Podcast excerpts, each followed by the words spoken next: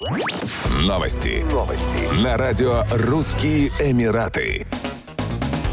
Небоскреб Бурдж-Халифа, самое высокое здание мира, красочно поздравил россиян с национальным праздником. По случаю Дня России, который отмечается 12 июня, фасад башни окрасился в цвета российского триколора. Сегодня мы присоединяемся к России в праздновании. Сегодня мы чувствуем историю, культуру и замечательные достижения русского народа, искренне желая ему радости, единства и процветания, написала компания-застройщик Эмар в социальных сетях. Публикация в социальных сетях собрала десятки тысяч восторженных комментариев и благодарностей. В День России России подсветка в цветах флага страны появилась на здании национальной нефтяной компании Абу-Даби «Аднок», которая находится в столице Объединенных Арабских Эмиратов. Президент Объединенных Арабских Эмиратов, его высочество шейх Мухаммед бен Заид Аль-Нахаян, отправил поздравительную телеграмму президенту России Владимиру Путину по случаю Дня России.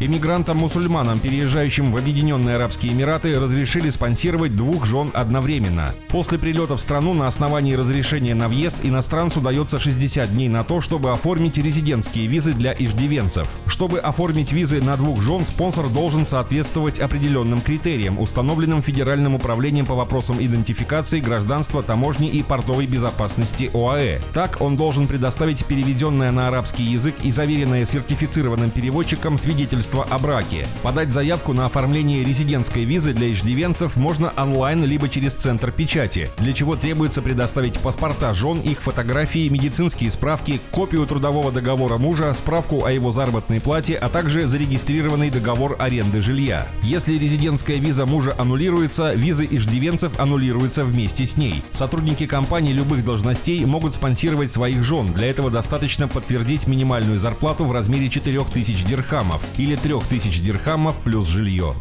Еще больше новостей читайте на сайте RussianEmirates.com